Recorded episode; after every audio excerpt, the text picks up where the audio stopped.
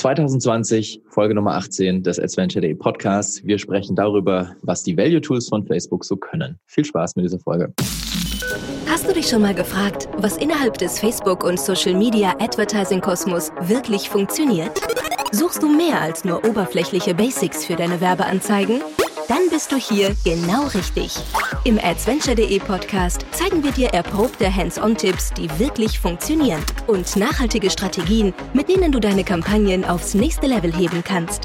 Los geht's!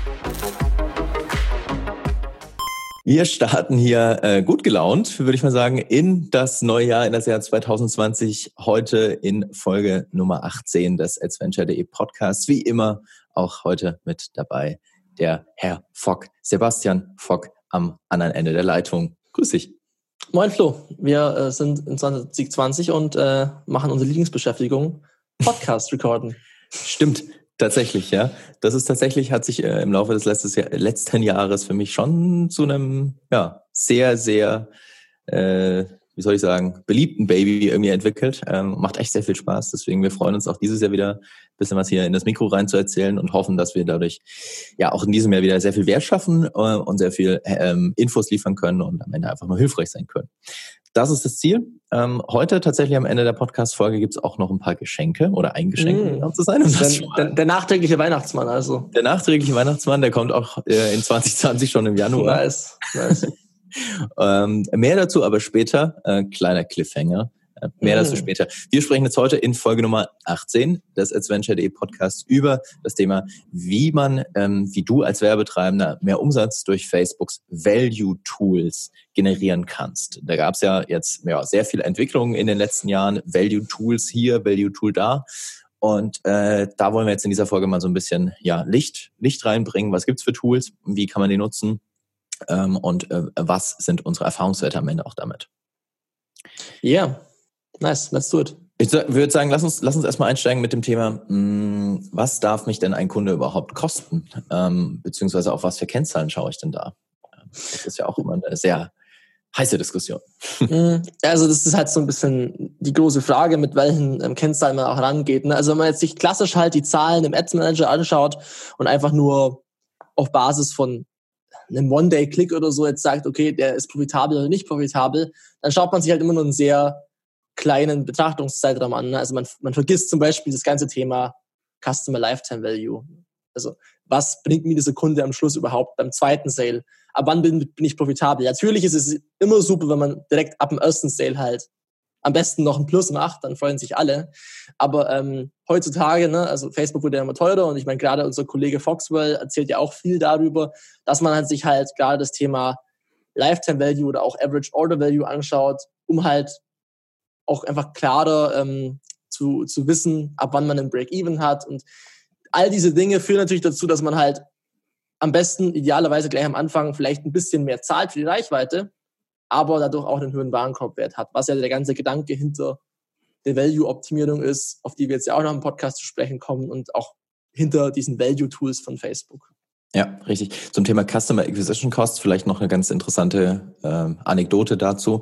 Ähm, es gab jetzt tatsächlich im Dezember, weil im Dezember die Preise ja, sagen wir mal, sky high waren oder so, so hoch waren, wie sie halt sonst äh, im Laufe des Jahres äh, im Prinzip eigentlich nie sind, äh, gab es tatsächlich so ein paar Projekte, ähm, bei denen ich gesehen habe, ja gut, ähm, also auf, wenn wir nur auf die Customer Acquisition Costs schauen, also auf den, ähm, auf die direkte Monetarisierung nach dem Erstkauf, dann macht es aktuell einfach keinen Sinn, weil die Preise sind zu hoch. Ja. Äh, wenn du dir dann den Return on Ad Spend anschaust, der halt nach, nach und nach immer weiter sinkt, dann macht es tatsächlich für manche Cases, hat es ehrlicherweise im Dezember sehr wenig Sinn gemacht, ähm, da weiter Gas zu geben.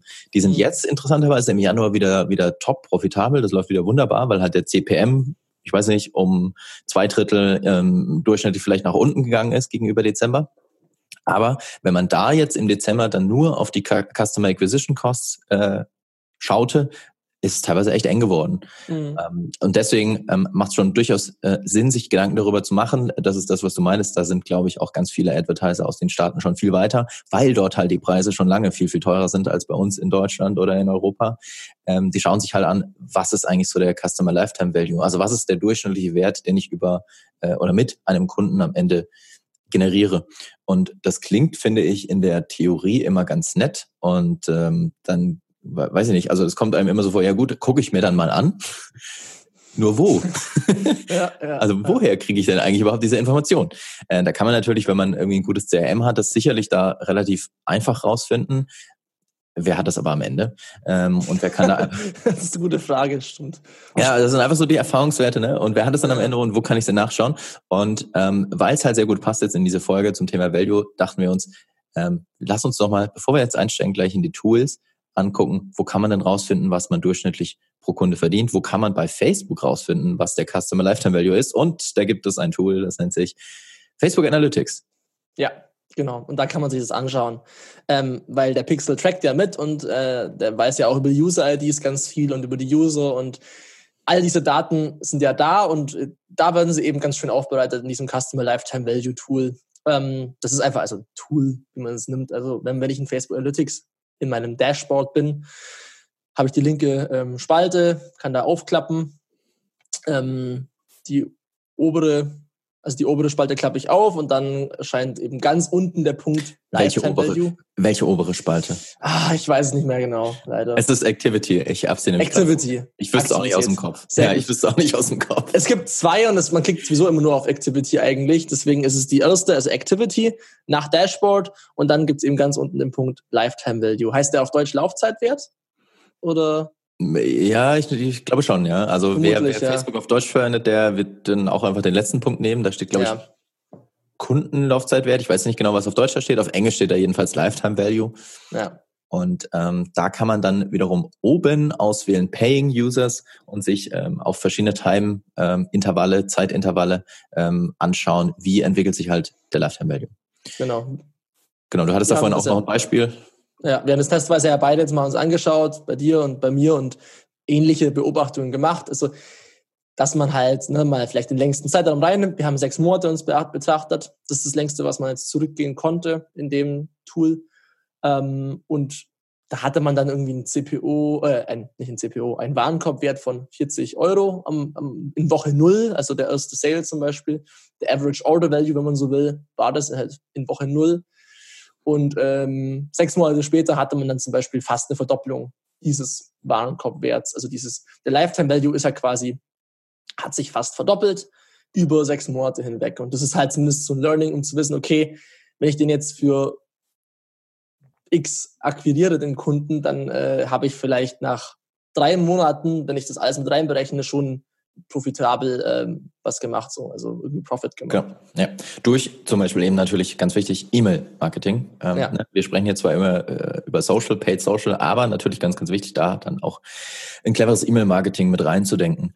Ähm, und ich glaube, wo, woran man dann auch vielleicht nicht so häufig denkt oder was oft so, so ein bisschen unter den Tisch fällt, ist, was kann man denn erstmal als Kampagnenmanager noch tun, indem man zum Beispiel guckt, wohin schicke ich denn überhaupt den Traffic, also auf welche Seite verlinke ich denn hier und da einfach auch mal verschiedene Tests fährt.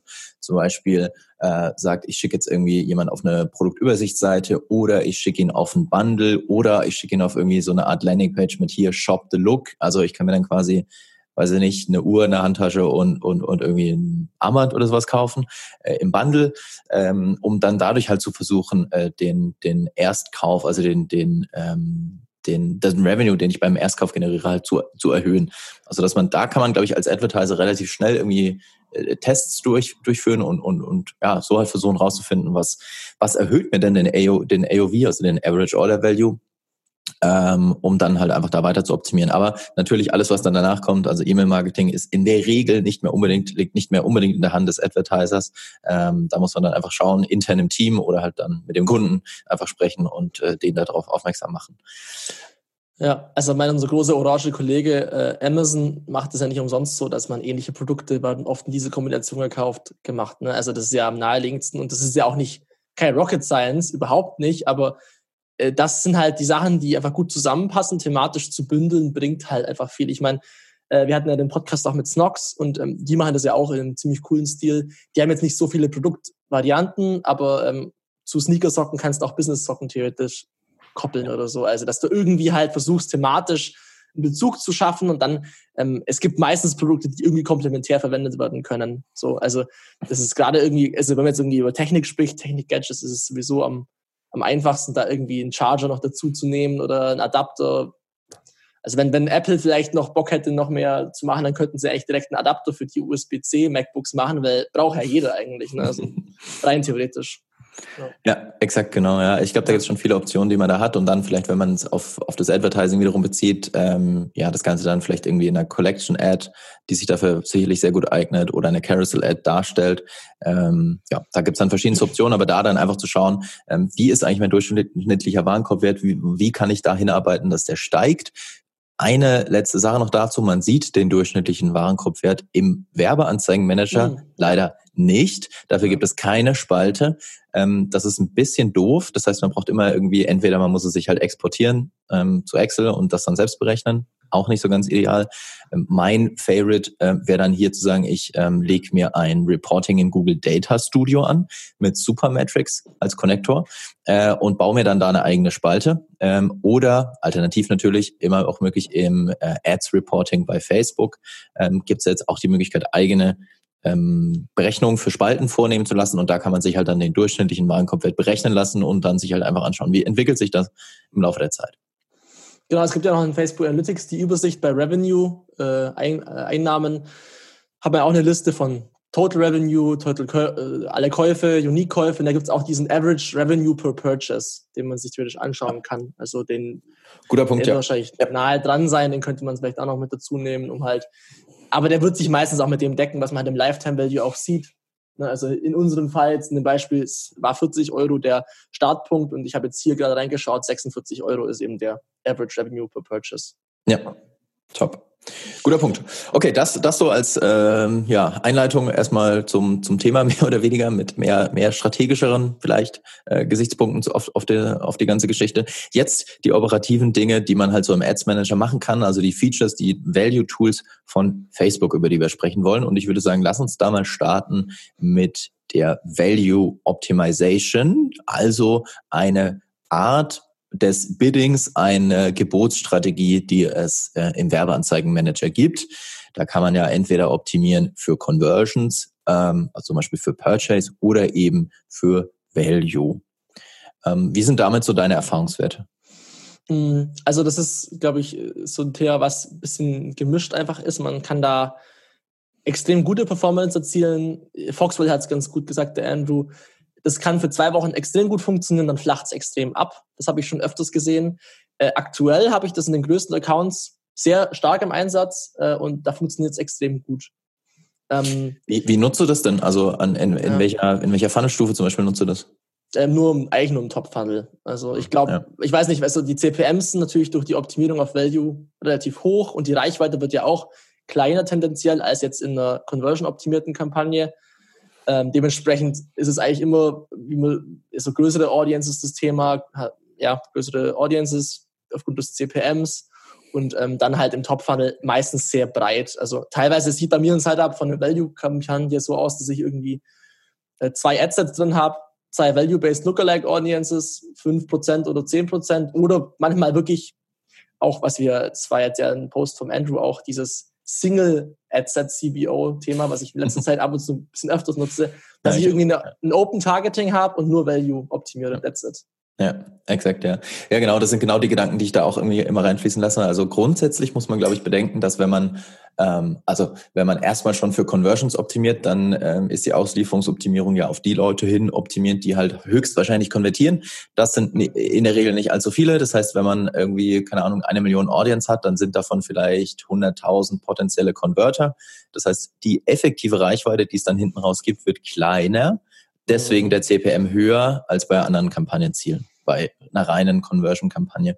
Und bei der Value-Optimierung liegt es ja auf der Hand. Ähm, das sind dann die Leute, die höchstwahrscheinlich konvertieren und halt durchschnittlich höhere Warenkörbe produzieren. Dann ist halt der CPM nochmal höher im Durchschnitt. Und deswegen ja, nutze ich das eigentlich auch ähm, fast ausschließlich im Top-Funnel, also meistens ähm, auch in der Kombination tatsächlich mit Open Targetings, auch in Single Adset CBOs, also äh, äh, auf Deutsch Kampagnen mit der Kampagnenbudgetoptimierung und nur einer Anzeigengruppe.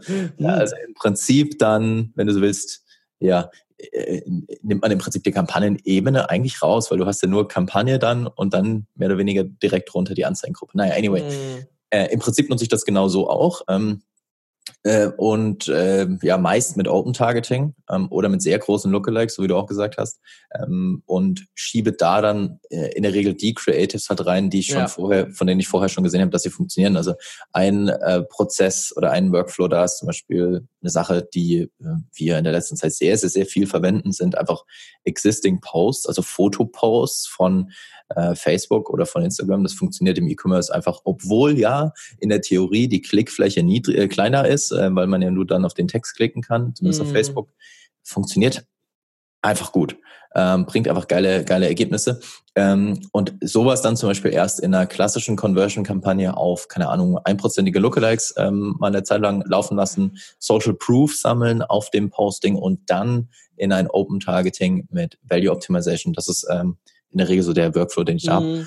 Ja. Oder wenn ich es im Mittelfunnel verwende, ähm, dann mache ich es meistens, dass ich sage, hier ähm, alle Custom Audiences, die ich in irgendeiner Art äh, und Weise zur Verfügung stehen habe, also 180 Tage uh, bei Website und 365 Tage bei Engagement, alles zusammengeworfen in einer Anzeigengruppe und dann optimiert auf Value. Mhm. Das funktioniert ja. meistens eigentlich auch ganz gut. Ja. Oh, okay, das habe ich zum Beispiel auch noch nicht getestet. Nee, aber sonst äh, Creative-wise mache ich es genauso. Also ich glaube, wenn sich Creatives schon mal bewiesen haben in der Vergangenheit, die vielleicht aber nicht mehr funktioniert haben teilweise, kann man sie trotzdem wieder zum Leben erwecken, wenn man sie einfach in eine Value-Kampagne reinlegt. Dann kann das durchaus gut funktionieren. Und ja, also, also ich habe da auch so fünf Creatives dann irgendwie rein in ein Adset. Das ja. geht dann ja, eigentlich genau. schon, klar. Genau, exakt, ja. Vielleicht ganz interessant dazu, ähm, ja, der, der Ads Manager ist ja immer in einem Wandel. Und was ich tatsächlich diese Woche gesehen habe, als ich genau das, was wir gerade besprochen haben, aufgesetzt habe, also ein Open Targeting mit Value Optimization, ähm, da gab es dann keine Option mehr, die sogenannte Target Expansion zu deaktivieren, was jetzt bei einem Open Targeting wurscht ist. Ähm, ja. Und Target Expansion ist ja bei Conversion oder führt bei Conversion-Kampagnen oder bei Kampagnen grundsätzlich dazu, dass man Facebook äh, ja, erlaubt, sage ich mal, äh, auch andere Nutzer anzusprechen ähm, als die, die man im Targeting definiert hat. Also im Endeffekt führt Target Expansion mehr oder weniger immer zu einem Open Targeting. Ähm, das kann man sich auch mal anschauen, wenn man mal Interests eingibt, äh, dann die Reichweite anguckt und dann dieses Target Expansion anklickt. Also unterhalb des Detail Targeting gibt's ja dieses kleine, diese kleine Checkbox. Ja. Wenn man das dann anklickt, dann ähm, erhöht sich die Reichweite quasi auf die maximal potenzielle Reichweite innerhalb des ausgewählten Landes und der ausgewählten Demografie. So, das klingt jetzt wahnsinnig komplex, aber im Endeffekt ist das eine Blackbox. Da haben wir ja auch schon in unserer 2020 Recap-Folge drüber gesprochen. Im Endeffekt ist Target Expansion eine Blackbox, weil man Facebook im Prinzip die volle Freiheit lässt. Und äh, interessant finde ich, dass bei Value Optimization es offensichtlich dann Vielleicht wegen denselben Gedanken, die Facebook auch hatte. Ne? CPM ist teurer, deswegen braucht man hier eine größere Audience oder allgemein technisch braucht die Auslieferungsoptimierung eine größere Audience, um überhaupt Leute zu finden, die halt höhere Warenkörbe produzieren. Weil wenn ich da nur zehn Leute reinwerfe, dann ist die Wahrscheinlichkeit halt entsprechend gering. Also vielleicht sind das so die Gründe, aber ähm, das hatte ich jetzt gesehen und finde ich ganz interessant, dass halt Target Expansion da dann quasi per Default an ist und auch nicht mehr deaktiviert werden kann. Mhm. Und eine zweite Sache, die du gespottet hast schon, die ich jetzt auch schon von mehreren Quellen gehört habe, selbst noch nicht gesehen, ist, dass man bei Value Optimization demnächst, wie auch immer, vielleicht auch Stand heute schon, nur noch Value-Based Lookalike Audiences nutzen kann. Richtig? Ja, genau. Also ich äh, schließe natürlich alle Value-Based damit ein, sowohl E-Mail, Value-Based Lookalikes, falls es irgendjemand macht. Das weiß man natürlich nicht so genau, aber halt pixelbasierte natürlich auch. Aber klassische Lookalikes halt, die einfach nur auf einem, auf einem Event basieren, aber ohne Value erstellt wurden. Also einfach ein Purchase-Event, Lookalike, ein bis drei Prozent oder so, die könnte man dann, wenn das sich so in allen Accounts dann ausgerollt wird, dann nicht mehr nutzen. Ja, also nur noch die Purchase Value Based, View Content, Add to Card. Da gibt's aber auch genug Auswahl. Ne? Also so schlimm finde ich das jetzt persönlich nicht. Und ich habe auch beim Value Objective Voraus meistens Value-Based. Genau, Voraussetzung dafür wäre halt, dass dein Pixel mindestens ja. ein Value trackt. Also auch hier wieder, ne, genau. der Pixel ist halt immer so ein bisschen Dreh- und Angelpunkt von allem. Der muss ja. Value tracken, sonst ist halt die ganze Geschichte so ein bisschen ja. ähm, nicht möglich. Aber sonst kannst du auch keine Value-Optimierung überhaupt nutzen. Also ich glaube, du brauchst ja irgendwie innerhalb von 60 Tagen eine bestimmte Anzahl an Conversions, um überhaupt das. Das ist auch noch ein guter Punkt. Tatsächlich hätten ja. wir das äh, vorhin auch schon kurz erwähnen können. Genau, es gibt ja. eine Bedingung, dass du die Value-Optimierung im Konto hast. Und ich glaube, ja. ja. es sind 100 Conversion mit Value getrackt in den letzten 30 Tagen oder 60 Tagen, ich bin nicht ganz sicher. Ähm, also wer das in seinem Konto nicht sieht, das ist dann der Grund. Ähm, das heißt, da müssen gewisse Daten schon vorab eingelaufen sein. Ja. Genau, genau. Gut, dass wir darüber gesprochen haben. ähm, lass uns noch kurz ähm, gleich ähm, oder jetzt äh, am besten direkt über Value-Based Lookalike Audiences sprechen und dann noch über eine zweite Bidding-Option, die es gibt. Ähm, nämlich es gibt ja auch noch das Mindest Return on Ad Spend Bidding, mhm. Spend Bidding. Aber jetzt, wo wir gerade Favorite. Ich gebe mir einfach nur ein, welchen ROAS ich haben will, dann kommt ja. der auch dabei raus. Das, wir nähern uns, und wir haben auch letztes Jahr schon drüber gesprochen, wir nähern uns immer mehr dem ROAS-Knopf. Einfach nur den genau. ROAS-Knopf hier drücken und dann geht's los. Okay, ja. ähm, Value-Based Lookalike Audiences. Ähm, eine Sache hatte ich gerade schon gesagt, Voraussetzung, dass man die erstellen kann auf Basis eines Pixels und dann im Endeffekt auch auf Basis eines Katalogs ist, dass halt der Pixel ähm, Value-Werte trackt. Äh, heißt also, dass in während eines Kaufs oder bei dem Kauf oder bei dem Add to Card oder wenn jemand sich ein Produkt im Shop ansieht, also beim View Content Event, der Pixel einen Wert trackt und der Wert da reingeschrieben wird. Das ist die Voraussetzung dafür, um Value-Based Lookalike Audiences auf Basis des Pixels zu erstellen. Und der Erstellungsprozess ist dann im Prinzip ganz klassisch im Audience-Menü. Das heißt, da kann ich mir das dann auswählen, ähm, Lookalike Audience erstellen, äh, datenbasierte Quelle auswählen und dann halt entweder Pixel auswählen oder den Katalog. Ja, Katalog äh, Lookalike, Value-Based, Value-Based Lookalike Audiences sind irgendwie so komisch. Ich habe da schon ein bisschen mal getestet, aber die haben bei mir bisher nie funktioniert. Ich weiß nicht, wie es bei dir ist. Ja, also in der Theorie bringt dir das ja die Option oder, oder liefert dir das die Option zu sagen, dass ich auf Basis von Produktpaletten wiederum ja. äh, innerhalb des Katalogs eine Value-Based Lookalike Audience erstelle und so könnte man dann eine, und jetzt wird's jetzt wird's vielleicht äh, echt komplex, man kann eine wertbasierte Lookalike Audience auf Basis der Topseller-Produkte mhm. erstellen. So. Ja. Das ist schon in der Theorie ganz spannend, aber auch bei mir waren jetzt so die Testergebnisse auch nicht so, dass ich sage, ich muss es jetzt immer wieder testen äh, oder ich brauche es in jedem Setup, aber ähm, ja, man sollte sich mal anschauen und vielleicht funktioniert es ja auch. Ähm, ja. Meine Erfahrungswerte sind jetzt auch nicht so extrem gut damit tatsächlich. Ja. Mm, mm, mm. ja, ja. Ja, gut, aber grundsätzlich vielleicht, was so eine Sache ist, die bei den Value-Based Lookalike Audiences, haben wir aber auch schon mal erwähnt in der Folge, äh, so ein Best Practice sind meiner Meinung nach, ist halt, ich glaube, das machst du ja auch ähnlich, ähm, dass man einfach versucht zu konsolidieren, gerade wenn man auf Value optimiert, dass man halt ähm, die größeren Lookalikes, die meistens sowieso auch ein Overlap haben, Add to Card, Purchase, vielleicht sogar View Content konsolidiert, es gibt auch ein Gegenbeispiel dafür, dass irgendwie eine View Content Value-Based Lookalike Audience besser funktioniert als eine Purchase Value-Based Lookalike. Ähm, deswegen, das ist natürlich jetzt schwer, da irgendwie eine Guidance zu geben. Einfach mal beides ausprobieren. Mhm. Dann kann man diese sogenannten SVB-LALs machen, Super Value-Based Lookalike Audiences. Und dann, ähm, dann kann das funktionieren. Ähm, ich habe beides schon getestet. Es gibt unterschiedliche Fälle, in denen einfach beides ab und zu funktioniert. Ja, ja es ist wie alles jetzt äh, es ist eine Sache, die man testen muss. So. Ja. ja. Ich switche hier die ganze Zeit von Deutsch auf Englisch, das macht mich irgendwie selbst, das macht mich irgendwie selbst verrückt. Ich glaube, ich muss mal wieder eine Weile Facebook auf Deutsch, Deutsch nutzen, dass, äh, dass, äh, dass das hier nicht überhand nimmt. Wir können jetzt halt so Minimum ROAS Geburtsstrategie wechseln. Das ist gut. Ja. Lass uns doch das tun. Ja. Dann lass uns doch, erklär uns doch mal, was ist die Minimum Return on Ad Spend Geburtsstrategie? die Geburtsstrategie, okay, ja, also enough of it. Ähm, genau, ich kann halt neben dem Value, was ja quasi, also neben der Value-Bidding-Strategie, die quasi auf Leute optimiert, die einen hohen, möglichst hohen Warenkorbwert dalassen, auch quasi festlegen, dass ich ähnlich wie bei einem Cost Cap oder Bid Cap oder wie auch immer, was halt meine andere Geburtsstrategie bei den Conversion-optimierten Kampagnen zum Beispiel ist, ähm, kann ich eben darauf optimieren, dass ich halt sage, ich möchte einen Minimum ROAS erreichen. Also ich möchte diesen ROAS-Wert nicht unterschreiten. Das klingt natürlich in der Theorie mega geil, weil ich ähm, dann ja sagen könnte, ich habe jetzt einen ROAS 2 und den möchte ich nicht unterschreiten. Äh, in, der, in der Praxis sieht es halt dann meistens so aus, wenn der ROAS einfach zu hoch ist von mir, dann, dann habe ich keine Reichweite. Na, dann, dann bekomme ich keine Reichweite, ich gebe kein Geld aus, habe da vielleicht einen ROAS von 10, aber habe halt 5 Euro ausgegeben und dann, ja, dann blinkt mir das auch herzlich wenig. Ähm, aber ich hatte da jetzt so, gerade mit so ROAS-Werten 1,5, 1,7, wenn ich die festgelegt habe auf ähm, der Anzeigengruppenebene, muss ich sagen, dass es bei mir in den manchen Konten echt ganz gut funktioniert hat und teilweise auch irgendwie Kampagnen dann, wenn der Standard ROAS bei zwei war in dem Konto, irgendwie bei drei bis vier oder so gelandet sind, was dann halt natürlich schon eine geile Sache ist, wenn man das auch so weit wie möglich halt geht, skaliert bekommt. Ne? Also ich glaube, ich habe da jetzt ein paar Adsets oder ein paar Kampagnen, die irgendwie auf 500 bis 750 Euro Tagesbudget laufen Aber weiter kommst du dann auch nicht raus mit diesem Minimum ROAS Bidding, habe ich zumindest ja. das Gefühl. Ja, genau. Es hat irgendwie immer in der Skalierung dann halt eine gewisse Grenze, einfach aufgrund der Logik, ja. dass es halt einfach nicht so viele Converter gibt, die dann halt ja. auch noch höchstwahrscheinlich den Return on Ad Spend, also im Endeffekt äh, den den Umsatz äh, generieren. Ähm, deswegen ist es meist in der Skalierung irgendwo begrenzt. Aber in der horizontal, also im horizontalen Ausbau eines Accounts ist das eine Sache, die man ähm, auch hier auf jeden Fall testen sollte und mit reinnehmen sollte. Und wenn das ja. läuft, dann bringt es schon auch meiner Erfahrung nach ganz gute, stabile Ergebnisse. Mhm. Würde ich auf jeden Fall auch immer mit reindenken und, und mit dazu bauen im Top-Funnel am Ende. Ja. ja. Kann man ja ähnlich aufsetzen wie normale Value-Kampagnen, wie wir gesagt haben. Ne? Also da würde ich halt auch ähnlich rangehen mit Social, Social Proof Creatives. Social Proof Creatives.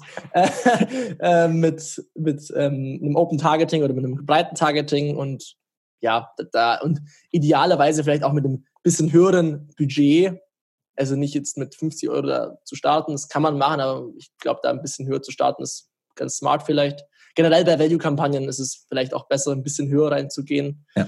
Ähm, einfach auf Basis von dem, dass man halt sowieso einen hohen CPM zahlt. Äh, bei Minimum ROAS kann der CPM natürlich manchmal auch noch höher sein. Ne? Also ja, genau. Im Prinzip ist es genau der Effekt, der sich dann nochmal äh, multipliziert am Ende. Ja. ja. So. Alright. Na, ich darf nicht sagen alright, sonst bin ich wieder im Englischen. Alles klar, Mensch. Alles klar, Alles Sebastian. Klar. Tolle Folge, Florian. Gute Episode, Sebastian. Vielen Dank für deinen Input.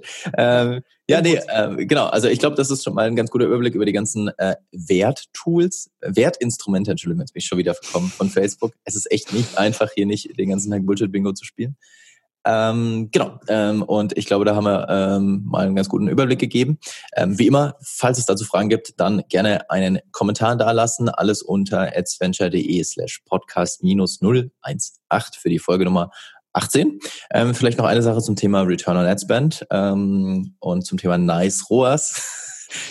kurze, kurze Erwähnung dazu. Dazu gibt es jetzt auch einen Filter auf Instagram. Wer schon immer einen Filter nutzen wollte, auf dem Nice Return on Ad Spend steht äh, und sich sowas äh, als eine Art Brille ins Gesicht hängen wollen würde, der findet das jetzt auf dem Instagram-Account von AdsVenture oder auch von mir. Da einfach mal draufschauen, kann man ein bisschen mit rumspielen. Das war Nummer eins. Und Nummer zwei, ein kurzer kleiner Werbebreak noch am Ende. Denn jetzt endlich dieses Jahr, äh, im Januar, ist der neue, mein neuer OMR äh, Facebook und Instagram Ads Report 2020 in der ich sag's mal so, proigsten Pro-Version erschienen, die wir jemals hatten. Ähm, und äh, da gibt's wirklich tatsächlich alles, was man meiner Meinung nach im Jahr 2020 für Facebook und Instagram Ads braucht. Alles technische, Pixel-Hacks, Katalog-Hacks, ähm, Full-Funnel-Setups ähm, mit konkreten Bauplänen. Wir haben ähm, sogar eine Anleitung für ein Opt-in, wie man ein Opt-in baut mit dem Pixel. Wir haben vieles zu Creatives, wir haben Recht, wir haben im Prinzip alles abgedeckt und wir haben das äh, ähm, Measurement Mastermind schlechthin Andreas Grimm auch mit dabei. All das auf tatsächlich 174 Seiten äh, zusammengepresst. Ähm, ja, da steckt echt eine Menge drin. Und natürlich gibt's für die Podcast-Hörer ein kleines Goodie, nämlich einen 10% Rabattcode auf diesen Report. Den gibt's unter omr.com slash report. Und der 10% Rabattcode heißt AdsVenture10. AdsVenture 1.0 ausgeschrieben. Und dafür gibt's 10% Rabatt. Und wer sich den holt, der darf ganz, ganz gerne mal Feedback geben. Ich freue mich sehr, sehr über Feedback ähm, und würde sagen, wir sind jetzt fertig für heute. Jo. Und Aber auf jeden Fall get it now, get it now. Get it, get now. it now. Get it now. Okay. Ja. Ich habe auch selber schon reingeschaut, ist natürlich ultra geil. Ne? Also ich habe auch die ganzen anderen Reports von Flo bisher immer mehr reingezogen und die sind immer ähm, Killer. und vor allem, wenn du noch, wenn, wenn du eine Pro X Pro-Version von dem Pro normalen Pro-Report schon hast, dann ja, es ist tatsächlich ein Disclaimer dazu, es ist wirklich nichts für Anfänger. Ähm, also es ist wirklich ja. für Leute, die ähm, ja, die schon äh, weiter sind. Äh, deswegen sage ich ja die Pro X Pro-Version. Ähm, ja, aber get it now. Ähm, würde mich freuen. Ähm, und wir sagen an dieser Stelle vielen Dank fürs Zuhören und bis zum nächsten Mal. Talk soon. Ciao. Vielen Dank fürs Zuhören. Wenn dir diese Folge gefallen hat, dann hinterlasse uns eine Bewertung bei iTunes. Mehr Tipps rund um Werbeanzeigen auf Facebook, Instagram und Co. findest du auf adventure.de. Bis zur nächsten Folge.